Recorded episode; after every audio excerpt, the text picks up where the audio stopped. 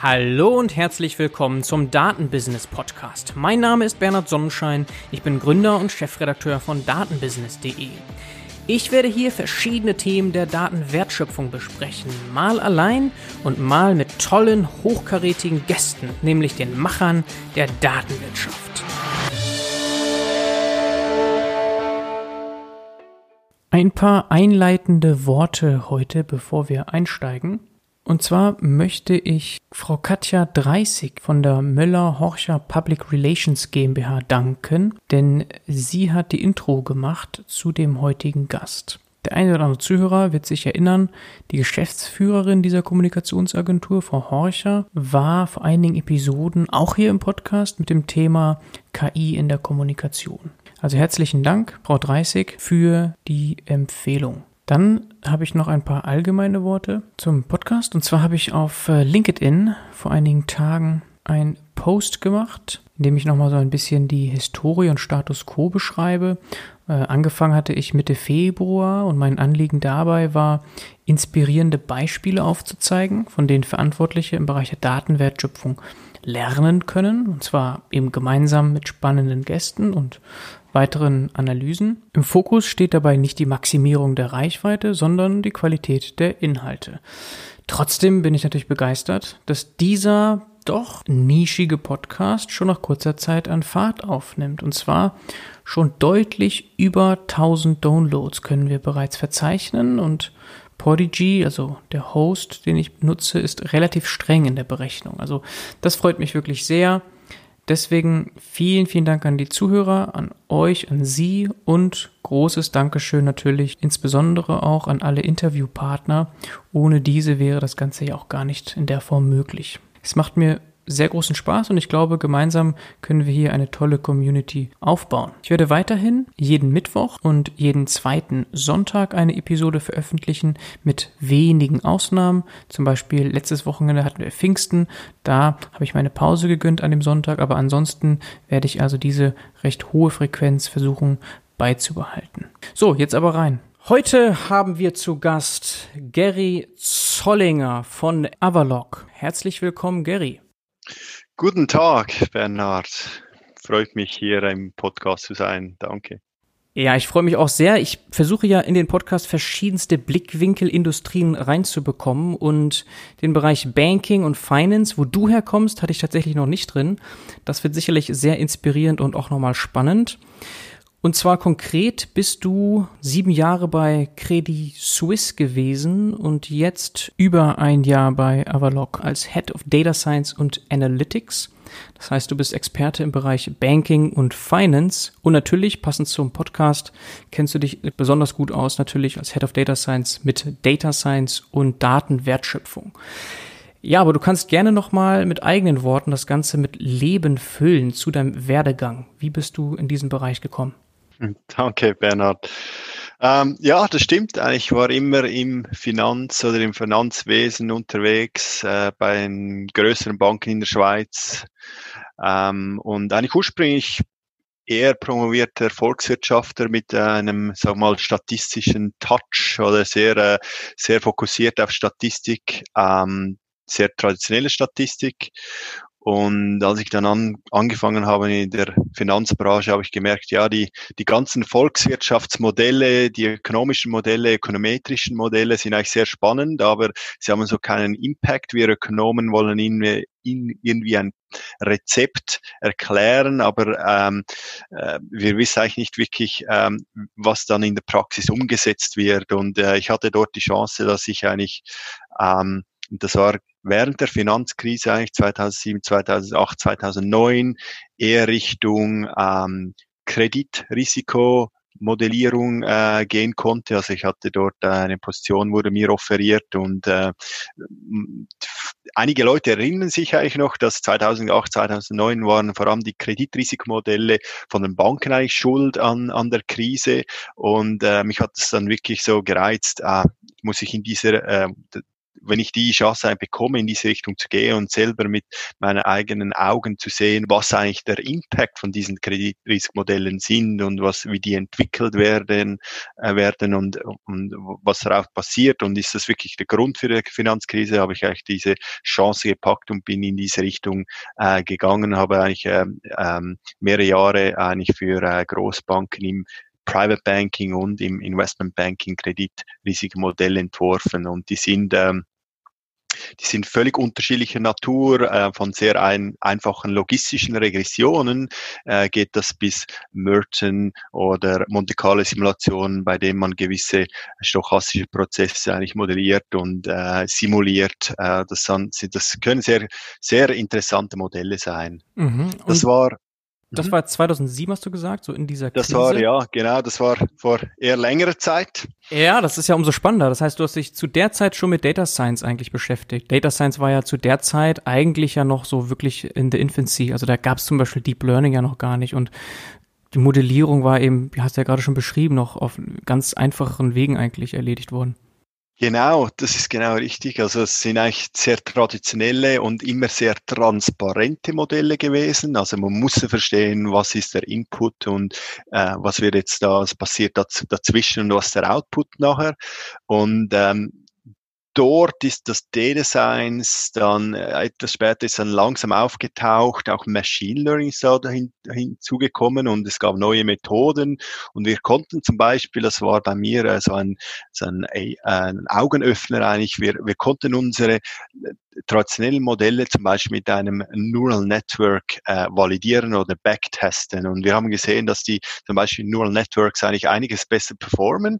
Wir durften sie aber nicht einsetzen, ähm, wegen äh, den regulatorischen Anforderungen und äh, genau wegen der Finanzkrise. Die, die, die Regulatoren haben uns nicht mehr geglaubt und ähm, darum ist eigentlich ist, ist dann nach einer Zeit äh, wollte ich mich eigentlich da mehr in diese Richtung weiterentwickeln und äh, habe mich dann auch äh, mehr Richtung Sales oder Data Science Analytics und dann schlussendlich Compliance Analytics gewendet. Dort ist, sagen wir mal, das, das Feld oder das, das noch viel offener, da konnte man noch viel mehr bewegen als, sagen wir mal, mehr in diesem mehr traditionellen Umfeld vom Kredit, äh, Kreditrisiko oder Kreditrisikomodellierung.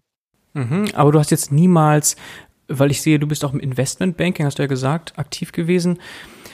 Aber das ging nie um Prediction eigentlich von Kursen. Das war nicht das Thema. Von, äh, Entschuldigung, von? Dass du da quasi in der, in der Investition von oder Kursentwicklungen in irgendeiner Form mit Modellen aktiv warst. Das war nicht dein Thema. Nein, es war immer Risiko, entweder Kreditrisiko, Compliance-Risiko mhm. oder es war Richtung ähm, Sales, Front, äh, Sales Support, äh, wie die klassischen Recommender Engines und solche Sachen, aber nie Richtung Hedgefonds ähm, oder Trade Analytics in diesem Sinn. Okay, ja, ist aber ganz gut zu wissen, was du mit Performance meinst, weil du meintest eben, die Performance der Modelle war zum Beispiel besser als äh, jetzt die einfachen Modelle, aber ihr konntet die nicht verwenden. Dann ist immer der Kontext interessant zu wissen, was wurde denn verbessert oder äh, was wurde da gemessen. Ne? Mhm. Bei dieser Performance sprachen wir eigentlich von der Messbarkeit von Kreditausfallswahrscheinlichkeiten. Ja, ah, ja das ist ein okay. guter Punkt. Ja, okay. Und das war eben noch vor deiner Credit Suisse Zeit, ne? Das war eigentlich nachher während und ich bin dann ein paar Mal auch wieder zurück äh, ins Studium gegangen, habe mich da eigentlich weitergebildet, eigentlich in dieser Zwischenzeit, ähm, bin auch später, also ich bin äh, sehr lange war ich bei der Credit Suisse tätig und bin auch während oder nach einer längeren Zeit bei der Credit Suisse nochmals zurück ins Studium äh, gegangen, weil äh, ich habe gesehen, dass man zwar mit den, den traditionellen Statistikmethoden, mit, äh, mit, äh, mit den mathematischen Modellen, die sind eigentlich sehr gut für, sag mal, für die traditionelle Welt und ein sehr gutes Werkzeug, um auch die, sag mal, neuen Entwicklungen zu verstehen. Aber, sag mal, die, der Aspekt vom ganz von der ganzen Technologie, vom äh, Software Programming, Engineering. Ähm, das, das ist eigentlich eher nachher im, in einem späteren äh, Zeitraum ist eigentlich dazugekommen und dann habe ich mich auch nachher wieder entschieden, zurück Richtung Akademie zu gehen und äh, sagen wir mal diese, sagen wir mal diese weiteren äh, Aspekte in, äh, in meinen Rucksack zu packen. Das war dann äh, 2017 äh, einige einige Zeit später, ja. Ja, aber du kommst ja aus den Wirtschaftswissenschaften, da hast du wahrscheinlich auch schon quantitativ gearbeitet, aber konntest du denn schon während des ersten Studiums programmieren zum Beispiel oder ist das wirklich alles, was du dir dann noch später jetzt an der ETH Zürich mit Computer Science da nochmal angeeignet hast, wirklich? Also ich sage immer, äh, ich bin da sehr ehrlich und transparent. Wir Data Scientists, wir schreiben Spaghetti-Code. Ähm, das, da vielleicht äh, mögen mich jetzt nicht für alle, aber wenn man, äh, wenn, wenn man es mich, wenn man sag mal die die Data Scientist Leute, die eher mathematisch, statistisch orientierten Leute eigentlich äh, vergleicht mit mit jemandem, der einen soliden Engineering Background mitbringt, dann sind das immer noch äh, gewisse Unterschiede sind da. Und äh, ich habe auch früher viel programmiert. Ich habe äh, sehr viel in äh, R eigentlich oder R programmiert. Ich habe da eigene Packages, R-Packages entwickelt ähm, und publiziert, äh, vor allem im Kreditrisikobereich. Äh, Aber ähm, ich, ich würde mich nicht als wirklich grundsoliden Ingenieur ähm, sehen. Da bin ich, äh, da habe ich noch zu viel Ehrfurcht von wirklich von den von äh, anderen guten Engineers und ich äh, ja, also ich glaube, man braucht auch für jedes Design Projekt äh, braucht man verschiedene Disziplinen. Also man braucht äh, nicht einen Data Scientist, der das ganze Engineering auch macht. Ich glaube, das, das ist eine gute Symbiose von verschiedenen Disziplinen schlussendlich. Mm, ja, auf jeden Fall. Ne? Also Spezialisierung Richtung Engineering ist nochmal noch mal eine andere Schiene. Ähm, aber ich wollte nochmal verstehen, du bist ja nochmal zurück an die Uni, hast du gesagt, und dann war eben der Schwerpunkt nicht wirklich, ähm, ja, sagen wir mal, Engineering, sondern wirklich Machine Learning, äh, Data Science. Ne? Das war so dann dein neuer Schwerpunkt quasi auch an der Uni und das hast du dann mitgenommen in deine Arbeit bei Credit Suisse. Mhm, genau, ja. Okay, und dann ging es ja weiter. Du bist ja nicht bei Credit Suisse geblieben, sondern jetzt eben schon über ein Jahr bei Avalok. Ich kann mir gut vorstellen, dass Avalok, trotz der Größe des Unternehmens, ne, Avalok ist ja schon, ja, wie viele Mitarbeiter hat Avalok? Mehr als 2000, oder? Mhm, genau, ja. Haben trotzdem vielleicht viele nicht gehört, weil es ja einen reinen B2B-Fokus hat. Ne?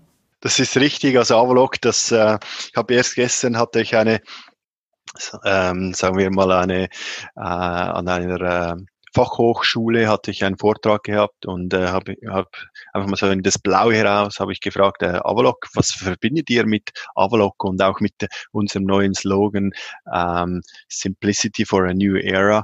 Ähm, und äh, da kamen ganz äh, unterschiedliche, sag mal, äh, äh, Wörter oder Vorstellungen kommen da raus. Ähm, und Avalok, wenn man nicht im Finanzbereich ist und auch wenn man nur oberflächlich im Finanzbereich ist, dann, dann kennt man Avalok nicht. Aber Avalok, zumindest in der Schweiz, wir sind äh, Führer oder wir sind äh, bei den meisten Banken in der Schweiz äh, läuft eigentlich im Hintergrund die Avalok-Software äh, und äh, natürlich auch bei einigen äh, äh, Banken außerhalb von der Schweiz. Wir haben ein sehr großes Projekt momentan in Deutschland und wir haben auch einige äh, größere Projekte in, äh, in Asien und Australien. Und äh, Avalok ist eigentlich immer dafür zuständig, dass wenn man zum Beispiel, wenn du einen Trade oder eine Transaktion machst ähm, über eine Bank, die ein Avalok Core Banking System hat, dass dann die Transaktion auch richtig äh, abgespeichert wird und auch äh, in, in, in zehn Jahren noch richtig vorhanden ist und äh, dass da keine, sag mal, ähm, Fehler äh, sich einschleichen, also sich, äh, sich das richtig, dass das ganze Accounting im Hintergrund richtig ist. Und wir haben uns ähm, das war unser mal das Core Bank, das war unsere Geburtsstunde äh, vor über 20 Jahren eigentlich ähm, und wir haben uns da einiges weiterentwickelt. Wir haben eine ganze neue Wealth Management Plattformen entwickelt. Ähm, das sind gewisse Sachen wie Advisory Tools, die den äh, Relation Manager eigentlich unterstützen oder auch äh, CIO oder Chief Investment Officer. Ähm, und wir haben in einer zweiten Linie auch äh, die die Engage-Plattform äh, sehr neu, äh, die wir äh, dieses Jahr äh, lancieren werden. Das geht eigentlich um die, die ganze Omnichannels, ähm, also dass die Kommunikation zwischen Social Media wie WhatsApp oder Facebook-Channel, dass, dass die Leute, die über diese Kanäle eigentlich kommunizieren können, auch mit dem, äh, äh, äh mit dem Kundenberater eigentlich sicher kommunizieren können. Dort haben wir zum Beispiel einen Virtual Chatbot entwickelt Und äh, in dritter Linie, das ist das, sag mal, das Flagship oder die Produktlinie, die ich äh, bei mir habe, ist das ganze Inside oder Analytics-Plattform, ähm, die wir neu bei Avalok eigentlich aufgezogen haben. Mhm, sehr spannend. Also so ganz naiv betrachtet jetzt von außen, von jemandem, der keine Ahnung hat vom, vom Banking-Bereich, hört sich das so an wie äh, so ein SAP für Banken eigentlich oder Salesforce für Banken. Nur mehr sexy. okay. Alles klar. Benutzen. Aber sicher solide, sehr solide Engineering-Kunst. Also das ist so, das ist auch bei SAP wahrscheinlich so. Ich, ich kenne SAP nicht im Detail, äh, gar nicht, aber äh, sehr solide ähm, Engineering-Kunst und ähm, natürlich jetzt auch einige neue, sagen wir mal, ähm, Plattformen oder Capabilities, die wir da einbinden. Okay, das ist natürlich interessant. Klar, SAP ist ja auch mal stolz auf German Engineering, aber es ist einfach spannend. Das ist also quasi ja wirklich ein Paralleluniversum oder nutzen Banken auch SAP irgendwo? Also eher ähm, SAP ist eigentlich nicht wirklich ein, ein äh, sagen wir mal, ein Competitor von uns. Äh, es gibt viele Banken, die beides eigentlich benutzen, auch, äh, also auch wir benutzen innerhalb bei uns äh, SAP für gewisse Sachen. Also wir sind eigentlich äh, sind in einem verschiedenen Ökosystem unterwegs. Und äh, es gibt auch andere, äh, ich würde andere Core Banking Providers, die ähm, diesem Space sind. Ich, ich muss aber sagen, oder ich darf mit Stolz sagen, dass eigentlich Avalok ist die einzige Company oder Core Banking Provider, der auch äh, Business Process oder Software as a Service zur Verfügung stellt. Also wir, wir entwickeln nicht nur die Software und liefern sie dann den Kunden raus und sagen, ja, ähm, äh, eat or die, sondern wir, ähm, wir installieren die Software und äh, lassen sie auch für Kunden selber laufen. Also wir, wir kennen die Pain Points von unserer eigenen Software und ich glaube, das macht uns sicher einzigartig. Äh, ähm, auf diesem, sagen wir mal, Core Banking Markt. Mhm. Also ich würde gerne mal jetzt eine Sache nachhaken. Du bist ja Head of Data Science und Analytics. Und für mich da so eine naheliegende Frage ist, wo für dich da der Unterschied eigentlich ist, wenn du Data Science und Analytics mal fokussierst. Das ist sehr, eine sehr gute und auch äh, schwierige Frage zu, äh, zu beantworten. Also ich ist sehr ähnlich wie, was ist der Unterschied? Und ich mache, das fällt mir jetzt gerade etwas ein, äh, ein Witz. Äh, was ist der Unterschied zwischen Machine Learning und AI, also Artificial Intelligence? Und es gibt da einen Joke, ich weiß nicht, ob du den auch kennst, Bernhard. Ähm, Machine Learning ist, äh, oder sag mal, Machine Learning ist es, wenn, wenn es wirklich in Python geschrieben wird, äh, also in dieser äh, Programmiersprache, und AI ist es, wenn es, äh, wenn es auf PowerPoint ist. Also, ja, das habe ich auch schon mal gesehen, ja. Das ist glaub, lustig, das ist, aber ist natürlich auch ein bisschen und, Wahrheit dran, ja. genau. Und ich glaube, das ist auch äh, Data Science Analytics, es gibt da keine messerscharfe äh, Linie. Ich, ich würde auch eher sagen, dass Data Science eher ein, ein Umbrella ist oder so ein, ein größeres Gefäß für sehr viele, ähm, sehr viele Begriffe, die wir, äh, kennen. Also das ist Artificial Intelligence, das ist Supervised Machine Learning, das ist Deep Learning, das sind alle Begriffe, die für mich eigentlich unter dem Data Science Aspekt fallen. Ähm, was ich vielleicht sagen kann, Analytics äh, ist für mich eher noch etwas traditioneller orientiert, ähm, mit einem sehr klaren Goal oder was man weiß, was man eigentlich entwickeln möchte, was man analysieren möchte, mit welchen historischen Daten. Ähm, ich gebe hier vielleicht ein kurzes Beispiel. Wir haben ein, ein, ein Produkt oder ein Service bei uns, das nennt sich Cost and Fee Analytics.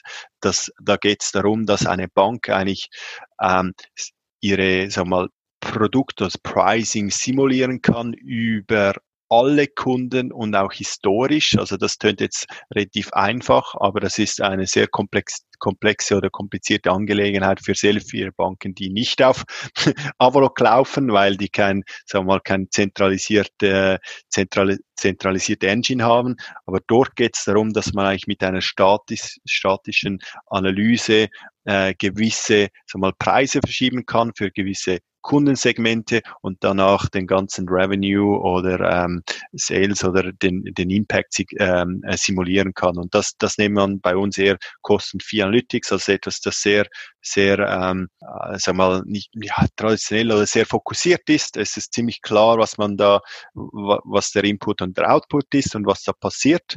Um im Data Science Bereich, ich glaube, da geht es eher auch eher Richtung für mich Experiment. Also es geht auch um neue neue Methoden zu benutzen. Die ganzen Machine Learning Methoden kommen da äh, rein. Und ich sage immer, Science, Science ist etwas, das, ähm, das ist nicht fix klar wie im Engineering, bei dem man weiß, ich muss jetzt diese Applikation so coden äh, und das geht rein und das geht raus mit dieser fixen Rule oder Regel, sondern wenn wir etwas entwickeln im Team, dann ist, ähm, dann ist das Outcome nicht immer ganz klar. Gibt es ein Outcome oder gibt es kein Outcome? Und was ist ist die Performance von dieser Lösung, die wir entwickeln. Und äh, wir haben uns eigentlich auch ge Gedanken dazu gemacht und zum Beispiel haben wir Modelle für gewisse äh, oder Pricing-Modelle für gewisse Lösungen, die wir anbieten, die sind wirklich auf ähm, dem Success, also auf dem Erfolg oder Performance von der Lösung ähm, abgestimmt. Also wir, wir verkaufen nicht einfach eine Lösung, sagen, ja, da ist, da ist eine Magic drin, da ist Data Science drin, sondern wir sagen, hey, das ist eigentlich das Ziel, ähm, steckt aber Science dahinter. Wir wissen nicht immer, äh, ob es funktioniert oder ob es, äh, ob es nicht funktioniert. Ähm, wir sind da sehr transparent und wir bieten da zum Beispiel ein, ein uh, Success-Based uh, Pricing an. Ah ja, okay. Na, das hast du wirklich schön beschrieben. Das heißt, für dich ist Data Science also wirklich eher explorativ im Vergleich zu Analytics und vielleicht auch, man könnte sagen, innovativer im Schnitt. Natürlich hat auch Analytics innovative Komponenten, aber wenn es eben Richtung Science geht, dann ist halt der Unterschied da. Ne? Mhm, genau, ja. Ja, sehr schön. Jetzt hast du ja viele Sachen schon so angeschnitten. Ich finde, wir können da auch gerne noch ein bisschen weiter ins Detail gehen, weil meiner Meinung nach unter den Zuhörern gibt es ja viele aus den verschiedensten Bereichen, kann man auf einer gewissen Abstraktionsebene auch von anderen Bereichen viel lernen und inspiriert werden. Deswegen, wenn du magst, gerne nochmal ins Detail gehen, welche Anwendungsmöglichkeiten oder Herausforderungen du im Daily Business hast, jetzt von Data Science im Finance- und Banking-Bereich. Wo wollen wir anfangen, oder? Bei den Anwendungen oder bei den Opportunitäten oder, äh, oder bei den Herausforderungen? Ich glaube, es gibt beide Bereiche oder beide Dimensionen sind sehr spannend. Also vielleicht mehr bei den weiteren Anwendungen oder sagen wir mal Trends und Entwicklungen, die wir sehen. Ähm, als Avlok hat man nach äh, das sag mal, das ist, das ist der Vorteil von, von einem Core Bank Provider. Wir haben über 150 Kunden, also wir können eigentlich den Markt relativ gut beobachten. Das war äh, in meiner alten Rolle bei, bei der, äh, bei der größeren Bank oder bei der größeren Schweizer Bank. Da hat man vor allem eine View und man sieht vielleicht noch ein, zwei Konkurrenten äh, da, da nebenan, aber man sieht nicht das ganze große Picture. Und das ist bei Avlog etwas anders. Und wir sehen ganz klar eine, einen Trend Richtung ähm, eigentlich ähm, äh, Vermögens- äh, oder Wealth Management Democratization, also dass man eigentlich die, die innovativen Tools oder die innovativen Services vom Wealth Management auch, sagen wir mal, nicht nur ultra High Net Worth Individuals anbietet, sondern auch, sagen wir mal, Affluent Client, also Kunden, die ähm, typischerweise vielleicht zwei, drei, vier, fünf Millionen plus haben, ähm, also nicht Retail-Kunden, aber die etwas im unteren Segment sind vom, von der Wealth Management äh, sich gesehen. Und äh, da gibt es einige Anwendungen, die natürlich klar ins, ins Data Science Feld fallen. Das sind äh, Sachen wie die ganzen, ganzen Recommender Engine, dass die besser werden, man, dass man eigentlich weiß, äh, welche Produkte man einem Kunden äh, oder welche Produkte ein, ein Kundenportfolio ergänzen können, sinnvollerweise. Und ähm, das tönt vielleicht jetzt nach einem trivialen Task, aber erstens, in erster Linie hat man da über Tausende von Finanzprodukten. Dann hat man einige regulatorische Anforderungen, die man, äh, die, die man berücksichtigen muss. Äh, man muss die Kunden, sag mal, die Kundenbedürfnisse muss man zudem auch noch berücksichtigen, oder? Wenn jemand nur alt, also nicht, ähm, sag mal, ähm, social responsible Produkte möchte, dann, dann ist das sicher ein weiterer Aspekt, den, den man be berücksichtigen muss. Er ist heute sehr, sehr, sehr eigentlich ähm, sehr wichtig in, in der ganzen Beratung.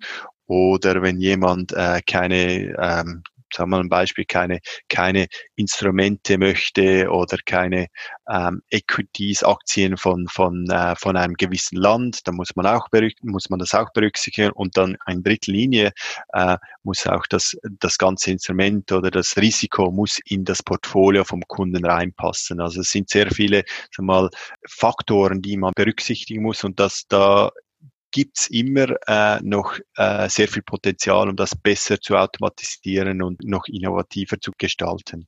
Mhm. Okay, es gibt ja viele so Robo-Advisor, zum Beispiel auch Scalable Capital ist da ganz groß dabei. Ist das quasi auch ein Produkt, was du hier im Visier hast? Also quasi möglichst automatisiertes Fondsmanagement für Kunden? Wir bieten Robotweiser-Lösungen an mit äh, einem Partner bei uns bei Alok. Äh, das ist nicht etwas, das wir selber entwickeln. Ähm, wir müssen auch sagen, dass in der Schweiz wir hatten als ich glaube 2015 äh, sind bei uns die ersten Robotwise äh, gestartet. Ähm, inzwischen ähm, gab es oder ich glaube ein paar Jahre später gab es über 10, 15 verschiedene robotweise Lösungen. Inzwischen ist das ganze Feld wieder geschrumpft und ich glaube, es sind noch zwei oder drei übrig. Also es hat sich gesehen, dass, dass der Hype um die Robotweise wieder etwas abgeschwächt ist. Ähm, man konnte nicht so viele Assets under Management ähm, eigentlich reinholen, die, die man, äh, die man eigentlich benötigt, um so einen Robotweise kosteneffizient äh, zu, zu, zu betreiben. Und ähm, wir sehen auch, dass wahrscheinlich die Konsolidierung hier noch äh, weitergehen äh, wird. Aber wir sind äh, von Avalok, wir haben, wir sind mit dem sagen wir mal, Marktleader, sind wir, haben eine, wir eine äh, gute Kooperation eigentlich und bieten das über, über eine Drittpartei an. Mhm, das ist äh, sehr interessant. Ich muss dazu sagen, ich habe mich ja schon hier geoutet als jemand, der sich jetzt nicht sonderlich gut auskennt mit dem Banking- und Finance-Bereich. Aber allerdings, äh, einer meiner besten Freunde, der ist im, ja, so, ja, Anlageberater in London. Und was der mir so eine kleine Anekdote mal erzählt hat, ist, dass im Grunde so immer ein halbes Jahr, ein Jahresabstand, alles, was er gemacht hat, im Grunde schon wieder automatisiert wird. Und das finde ich halt schon beeindruckend. Jetzt sagst du aber, dass irgendwie ein Effizienzproblem besteht. Das ähm, widerspricht dem so ein bisschen. Oder ähm, wie können wir das noch besser verstehen, was genau das Problem ist in Sachen Effizienz und Robo-Advisor? Meine Sichtweise ist sehr Schweiz-basiert, oder? Und wenn ich den ganzen großen Markt ansehe, ähm, auch mit dem amerikanischen Markt, bei dem gibt es ja einige, äh, einige oder einiges mehr, mehrere Anbieter im, im Robotweise-Bereich. Ähm, wir sehen einfach, dass zumindest in der Schweiz brauchen wir keine 15 Robotweise. Es genügt, wenn wir vielleicht zwei oder drei Anbieter haben, dass die genug kostengünstig und effizient äh, arbeiten können. Ich glaube, das, die, die, die beiden Sachen, die, ähm, die, die stehen nicht, nicht gegeneinander, oder das, äh, ich glaube, das, das geht Hand in Hand. Ähm, ich glaube mehr, dass es am Anfang so ein Hype war und äh, dass man die Versprechen nicht eingelöst haben. Und ich glaube, es wird eher sein, dass man in Zukunft eben eine Konsolidierung hat äh, in diesem Bereich. Und ähm, ja, dass es halt über die die Economies of Scale eigentlich geht und dann, dann braucht man halt nicht x hunderte von Robotweise. Das ah, okay. äh, sicher ein Bereich. Das ist, also von dem her stimmt das schon. Okay, also du meintest vor allem so eine Markteffizienz. Also ein Robo-Advisor mhm. per se, der ist natürlich effizient, weil er ja viel menschliche Arbeit ersetzen soll. Ne? Aber wenn es so viele Robo-Advisor gibt, dann ist quasi keine Daseinsberechtigung mehr da für jeden Einzelnen. Und vielleicht noch etwas, eine andere Anekdote, die ich erzählen kann. Ja. Also ich sehe viel. Ich, äh, Robert weiß, ich bin ein, persönlich ein, ein großen Fan von auch äh, Robotweiser. Ähm, ich habe da auch schon Erfahrung gemacht. Ähm, ich sehe aber auch, dass ähm, dass viele, vor allem in der sag mal, äh, ältere Leute haben sehr viel, äh, und sag mal, der, der Reichtum ist eher bei, bei den älteren Leuten. Ich glaube, das ist ein ökonomisches, äh, ökonomische Erkenntnis, die man, äh, die, die, die, die es gibt. Und äh, wenn, wenn man zum Teil, ich kenne jemanden, dem habe ich auch schon, hatte ich eine Diskussion über, äh, über das, über das Investieren und äh, die hat die hatten immer eigentlich einen persönlichen Finanzberater und äh, die haben einen Finanzberater eigentlich alle zwei bis drei Jahre gewechselt, äh, weil, weil die Performance nicht richtig war oder sonst wieder etwas nicht richtig war. Und dann habe ich sie auch mal auf das, auf den Robotweiser aufmerksam gemacht und äh, das haben sie nicht wirklich verstanden. Die, die wollten trotzdem nachher wieder einen, sag mal, einen persönlichen Kundenkontakt. Also äh, man sieht das bei gewissen Leuten trotzdem, die, die wollen eine Ansprechperson, die wollen äh, eine, eine Person aus, äh, aus, aus Haut und Haar und Knochen und äh, die, die das Vertrauen gegenüber dem Menschen ist immer noch sehr, sehr groß oder ein Kundenberater, obwohl ähm, man eigentlich äh, bei der Finanzkrise gesehen hat, dass zum Teil auch technologische Lösungen gewisse Prozesse eigentlich besser ähm, verstehen oder ablösen, sogar ablösen können in dem Sinn. Ah ja, okay. Das heißt, die Zielgruppe, das ist halt nicht die Vermögende. Und deswegen ähm, werden die Robotweise eigentlich noch warten müssen, bis sie dann richtig an Fahrt aufnehmen, quasi, bis dann die Zielgruppe, die nämlich ja mehr Interesse hat an dem ganzen Thema, Automatisierung und so weiter und vielleicht auch eine Affinität hat zu dem ganzen Tech-Bereich, bis diese Gruppe, Zielgruppe älter geworden ist quasi und dann in die vermögende Schicht aufgestiegen ist. Genau, ja. Ja, das ist interessant. Okay. Okay, das ist natürlich nur ein, ein Bereich und wahrscheinlich sogar ein kleiner, kleinerer Bereich äh, für dich in deinem, in deiner Arbeit. Ne? Deswegen wollte ich dich nicht weiter unterbrechen. Vielleicht kannst du noch weiter fortfahren mit Beispielen für Anwendungen. Also wir sehen vielleicht ein, es gibt viele, viele Strömungen, viele Trends. Äh, ein, ein sicher sehr wichtiger Punkt oder sag mal äh, noch jungfern oder jungfräulich ist die ganzen die ganze Kundenakquise. Also hier sehe ich ein sehr großes Potenzial, dass man technische Lösungen auch äh, sag mal, einbindet in der Kundenakquise. Man muss sich das so vorstellen, ein, ein, ein Kundenberater heute ähm, in einer Bank, sag mal, im, im äh, mehr ähm, ähm, Affluent-Segment, also im reicheren Bereich oder im High-Net-Worth-Individual-Bereich, das sind Kunden mit vielleicht 10 Millionen aufwärts, die, die verwenden eigentlich 50 oder sogar noch mehr äh, Prozent von, von, von der Zeit äh, verbringen sie eigentlich in Kundenakquise, also neue Kunden zu akquirieren, neue Assets reinzubringen. Und, und das ist immer ein sehr manueller Task. Also das kann man sich so vorstellen, dass ein, ein Kundenberater äh, auf Google geht und vielleicht mal einen Namen gehört hat oder äh, bei einem Event, äh, wo der äh, mit einem anderen, äh, sagen wir mal, potenziellen Kunden wurde, äh, wurde eine Bekanntschaft gemacht und äh,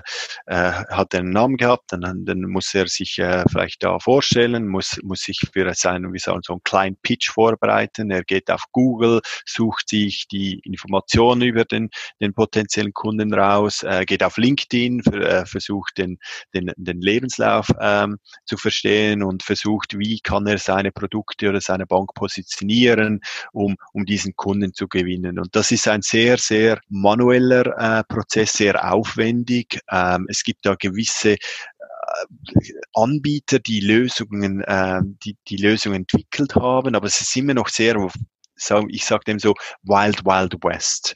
Und da wir entwickeln im, im, äh, bei Avlog zum Beispiel ein, ein, ein Tool oder eine Lösung, bei dem man eigentlich den Kunden Pitch, wir sagen einen kleinen Pitch, eigentlich viel besser vorbereiten kann als automatisiert. Also die ganzen Public News Searches oder die Alerts, sagen wir mal die, äh, die äh, relevanten Alerts, die man über einen potenzie potenziellen Kunden eigentlich äh, haben möchte. Das kann zum Beispiel positiv sein, also wenn ein, ein potenzieller Kunde ähm, ein neues Mandat bekommt oder eine ähm, einen Sohn seinen Jobwechsel macht, also dann, dann möchte eigentlich der Kundenberater das, das erfahren, kann er vielleicht ihm ein neues Produkt offerieren oder einen besseren, eine bessere, bessere Beratung anbieten oder einen besseren Kleinpitch machen oder auch auf der sagen wir, negativen Seite, wenn ein Kunde äh, gewisse Probleme hat, äh, das kann Geldwäscherei sein, das kann äh, äh, sonstige Konkurse sein, dann, dann möchte der Kundenberater das auch ziemlich zeitnah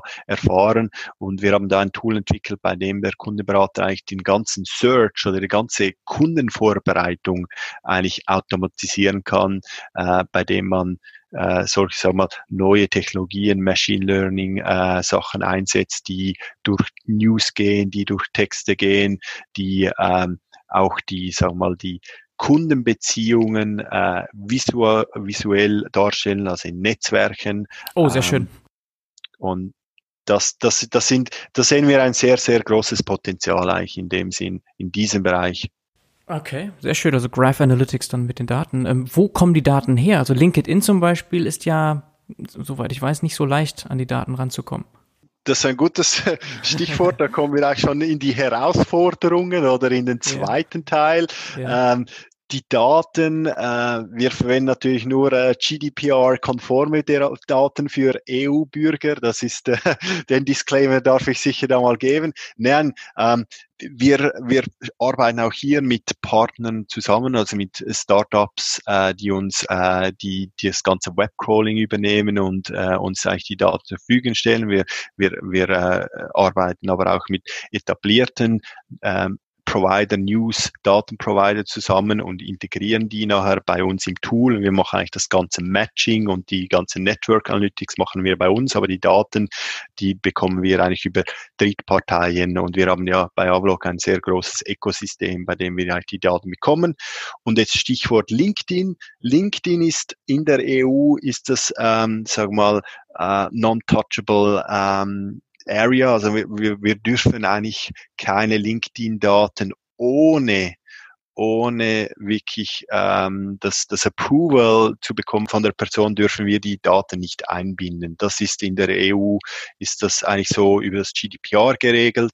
Das ist etwas anderes, was wir zum Beispiel in, in den USA sehen. Dort gab es gerade vor ein paar Monaten ein, ein, ein Gerichtsfall oder eine, sagen wir mal, einen Präzedenzfall, bei dem LinkedIn aufgefordert wurde, ihre APIs zu öffnen, weil äh, es war ja immer so ein Battle zwischen den, sag mal, den, den Data Science Leuten und LinkedIn oder den, den äh, Social Networks, also die, die die Data Scientists haben versucht, alle Daten abzusaugen über irgendwelche Webcrawlers oder APIs und äh, die, äh, die LinkedIns auf der anderen Seite haben versucht, möglichst das äh, zu verhindern. Und ähm, in, in, in, der, in der EU dürfen wir das eigentlich gesetzlich nicht und in den USA wurde, wurde eigentlich LinkedIn sogar aufgefordert, die, äh, die, IPO, äh, die APIs oder das Ganze zu vereinfachen zu veröffentlichen, weil sie der Ansicht sind, dass die Daten eigentlich der Allgemeinheit gehört. Also hier se sieht man eigentlich die verschiedenen äh, Trends zwischen, sagen wir mal, zumindest äh, in den USA und äh, in Europa äh, mhm. be bezüglich Public Daten. Okay, ja, da frage ich immer gerne nach, weil das tatsächlich auch ein Bereich ist, wo ich herkomme, also der Bereich Social Listening eigentlich. Da gibt es ja viele Startups und Partner, die ihr dann wahrscheinlich eingebunden habt. Und da weiß ich zum Beispiel, dass aus der Erfahrung heraus LinkedIn, genau rechtlich hast du angesprochen, aber auch technisch schwieriger ist zu crawlen, ähm, Daten zu bekommen. Wir haben verschiedene Mechanismen eingebaut. Im Gegensatz dazu jetzt Twitter wahrscheinlich ist die Plattform, die man am leichtesten anzapfen kann sozusagen. Gibt es eine schöne API und Facebook und Instagram und so weiter, wo ich am meisten gearbeitet habe. Da ist es ähm, durch Cambridge Analytica, den Skandal, natürlich auch nochmal deutlich schwieriger geworden, weil die API zum Beispiel sehr stark eingeschränkt wurde und in der Folge sind viele Startups auch dann tatsächlich gestorben. Also dann gibt es eben ähm, ja weniger Datenpartner, aber es gibt anscheinend immer noch genügend für euer Tool, dass ihr das quasi nicht alles selber bauen müsst, sondern auch mit einkaufen könnt. Mhm. Genau, ja. ja. Gut, okay. Und das kann ich mir auch so vorstellen. Also verschiedene, hast du ja gesagt, Newsquellen, Social Media, Twitter wahrscheinlich auch, werden dann mit eingebaut und dann irgendwie aggregiert und dann hast du gesagt, visualisiert als Graph. Ähm, wie wird das gespeichert? Habt ihr dann eine Graph-Datenbank? So Neo4j oder sowas ist ja gerade auch ganz heiß im Geschäft. Genau, also ich möchte da keine Anbieternamen nennen, aber wir arbeiten eigentlich auch mit äh, Graph-Datenbanken für, für, gewisse Lösungen, äh, ganz klar.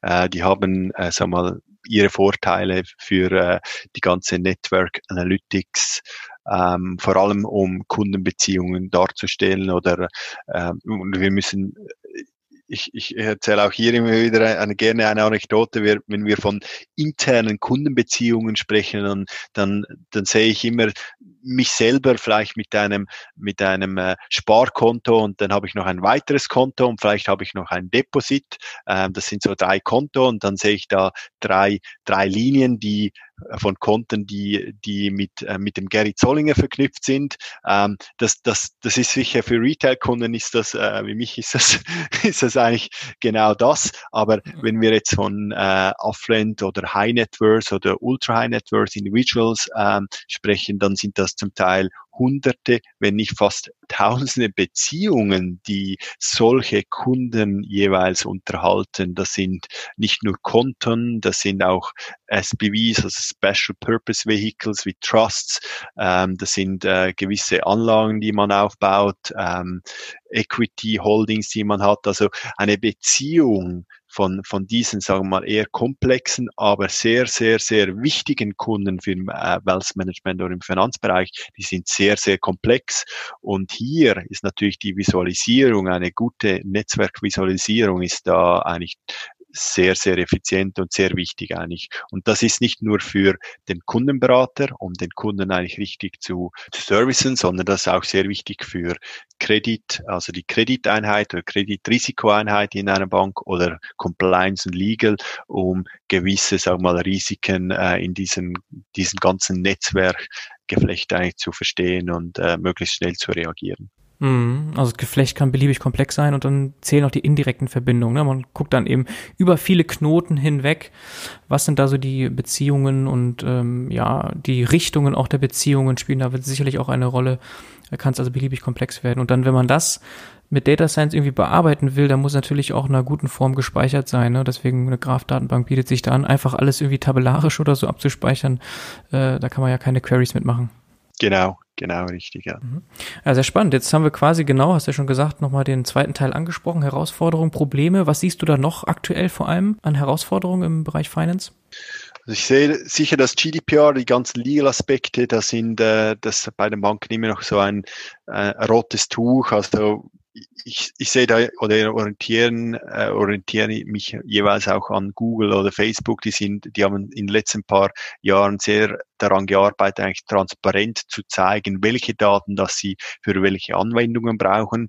Das ist im Bankenbereich immer noch so, ja, das wird stiefmütterlich be behandelt eigentlich. Man ist nicht ganz klar, die Banken wollen nicht ganz offen äh, kommunizieren, welche Daten sie für welche Services eigentlich brauchen.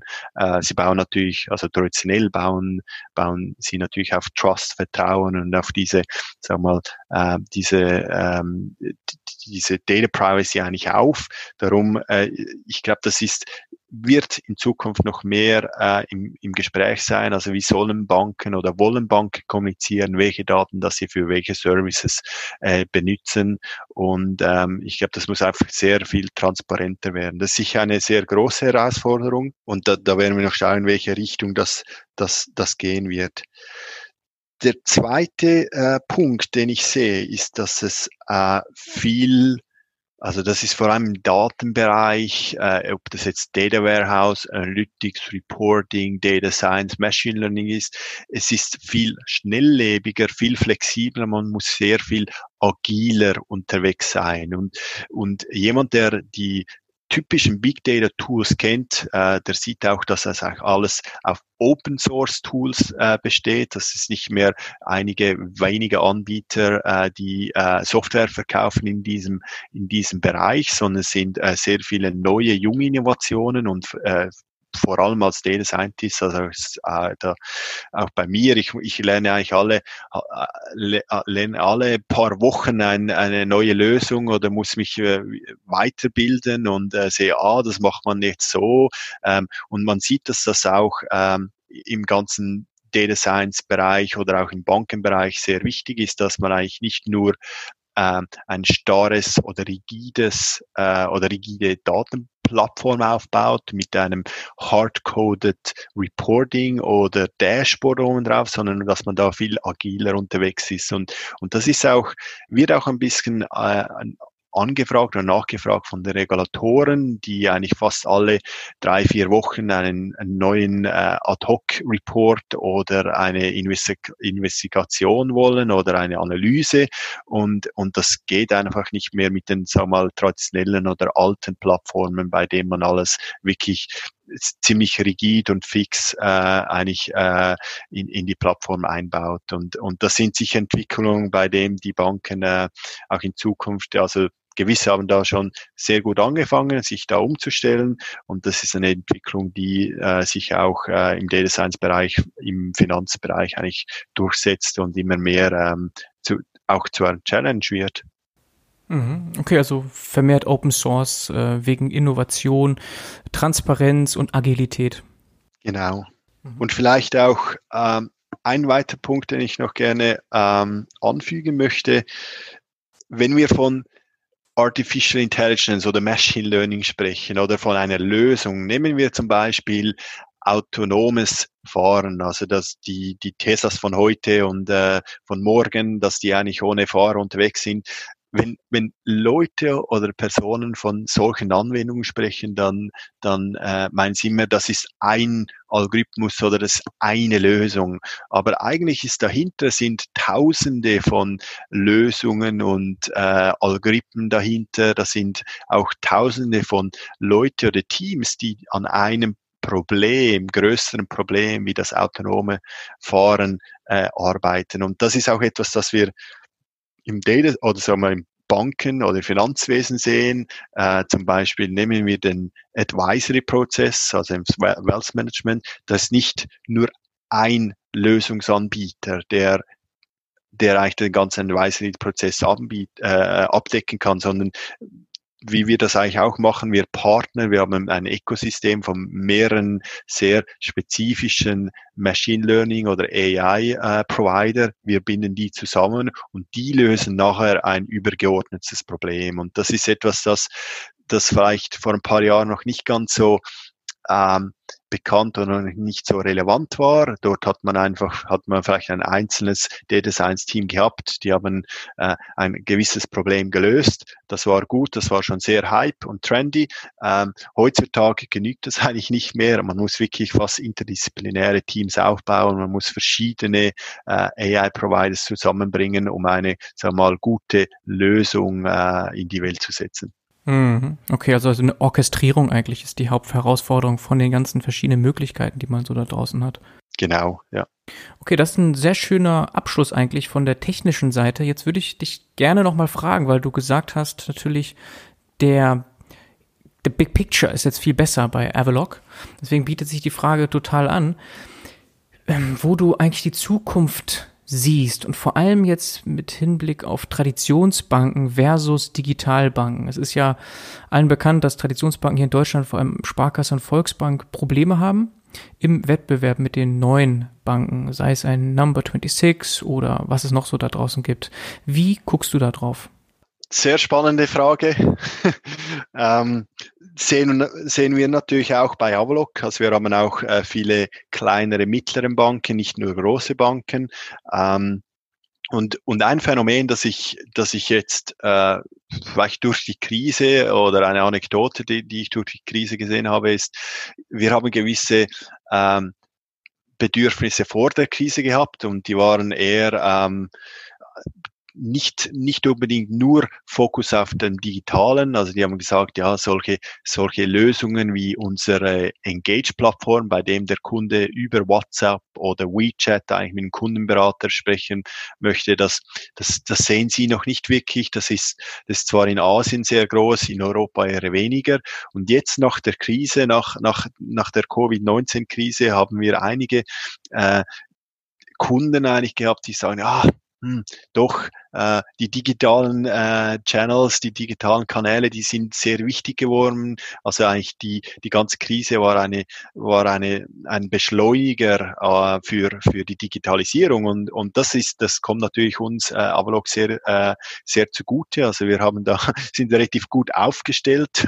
ähm, also wir müssen da eigentlich das Positive mitnehmen von den, von der Krise. Natürlich äh, ist die, die ganze Finanzwirtschaft etwas gebeutelt äh, momentan durch die Krise, hat einige einige andere Probleme, aber ich glaube in Zukunft oder in, in, in einem halben Jahr, Jahr, äh, da, da ist das Vertrauen wahrscheinlich eher wieder zurück, auch um in, in solche, vermehrt in solche neuen Innovationen zu investieren. Und da sind sicher die digitalen Channels, die digitalen Kanäle sind da sicher äh, sehr, sehr, sehr wichtig. Und wenn jetzt äh, diese, äh, sagen mal, auch kleineren Unternehmen in diese Richtung gehen können, äh, dass sie da effizienter werden, automatisieren können, sich vielleicht auf ein Nischenprodukt ähm, oder sogar äh, etwas sehr spezifisch fokussieren können, dann, dann sehe ich auch bei den kleinen Unternehmen eine gute, gute, ähm, gute Chance zu überleben. Und, und äh, ich kann da nur ein Beispiel, das hat mich beeindruckt. Ähm, Apobank, das ist ja unser größtes Implementationsprojekt. Ähm, die fokussieren wirklich auf Apotheker und, und, ähm, und Ärzte. Die, die nehmen sich wirklich diese Kundengruppe äh, äh, äh, aus und, und fokussieren ihren Service auf diese einzelne Kundengruppe und die sind sehr erfolgreich mit diesem Modell. Und, und wenn, wenn, äh, de, wenn da auch andere kleinere Anbieter sich auf eine sagen wir mal, Nischen oder ein gewisses Segment spezialisieren, dann sehe ich äh, da auch bei denen äh, ein sehr großes Potenzial, dass sie auch in 20 Jahren noch da sind. Mhm. Ähm, und ich muss ehrlich sagen, auch ich bin natürlich Nutzer von diesen digitalen Revoluts, N26 und all diesen anderen Banken. Ähm, mir ist aber etwas aufgefallen, als ich, äh, ich, ich habe einen Revolut-Account und ich habe den auch, äh, ich habe den immer für mehr so zum Ausprobieren benutzt. Also man hat ein paar hundert Franken oder Euros auf dem Konto und, und da muss ich eine, wollte ich eine größere, sag mal, FX-Transaktion über Revolut machen, wollte das mal ausprobieren und dann, äh, sobald man dann mal etwas mehr als 10.000 Franken auf Revolut lädt, dann kommt so, sogar der, äh, sogleich kommt der Compliance Alert, das, das, das äh, Konto wird gesperrt und man muss eigentlich alle seine Daten, Steuerdaten, seine, seine Source of Wealth muss man nachweisen, muss man das alles über PDF, muss, das, muss man das äh, Revolut offenbaren und das war so der erste Moment, bei dem ich sage, hm, okay, Revolut ist nice to play, ist ein schönes Gadget, aber möchte ich jetzt wirklich meine ganzen äh, Vermögenswerte noch äh, äh mit, mit äh, Revolut teilen? Wo, wo werden die Daten gespeichert? Haben die die gleichen, sag mal, Security Measures oder die gleichen Data Privacy äh, oder Governance ähm, Regelwerke wie eine größere Bank? Und, und das ist schon das erste Mal, bei dem ich äh, etwas nachgedacht habe und dachte, hm, soll ich jetzt Revolut trauen. Und, und ich glaube, das ist auch noch ein bisschen das Problem von diesen neuen digitalen Wilden, dass, dass ähm, vielleicht das Vertrauen oder gewisse Sachen doch noch eine gewisse Hemmung da ist. Ähm, mhm. Ja. Und dann doch vielleicht wieder viel händische Arbeit ist. Also diese ganzen Dokumente sind dann ja doch wieder so wie bei den Traditionsbanken nötig am Ende, wenn man das dann doch groß machen möchte, groß denkt. Anscheinend noch. Genau, ja. Ja. Jetzt habe ich noch eine Anschlussfrage, weil du auch die Krise besprochen hast, angeschnitten hast. Äh, Christoph Bornschein, das war der letzte Gast hier in meinem Pod Podcast, der hat im Handelsblatt geschrieben, dass Banken gerade in Krisenzeiten starke Partner sind. Also man besinnt sich dann wieder zurück, vielleicht auch Richtung Traditionsbank, wo man eben Menschen hat, mit denen man reden kann. Aber dass das auch ein Problem sei, also so Richtung Innovationsstopp vielleicht, weil wenn man das vergleicht, die neuen Banken, die Digitalbanken haben den großen Vorteil des besseren Kundenzugangs und ja, Daten sind da eben im Fokus. Ähm, siehst du das auch als Problem? Müssten Banken nicht erst recht in der Krise versuchen, irgendwie das Geschäftsmodell anzupassen, das Verhältnis zu ihren Kunden, auch Firmenkunden neu zu definieren? Ähm, ja, ich würde natürlich sagen, ja, gerne, also anpassen, äh, Fokus ändern, kundenfreundlich zu werden.